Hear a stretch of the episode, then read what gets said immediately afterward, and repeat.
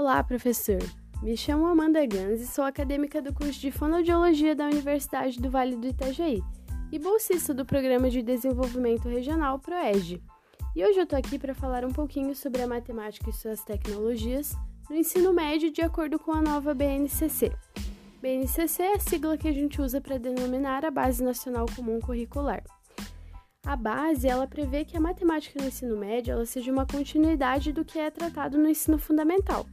Mas neste momento, o foco é que a matemática ela seja mais aplicada à realidade e que seja aplicada de diferentes maneiras, por exemplo, é, correlacionando e fazendo um maior uso da tecnologia.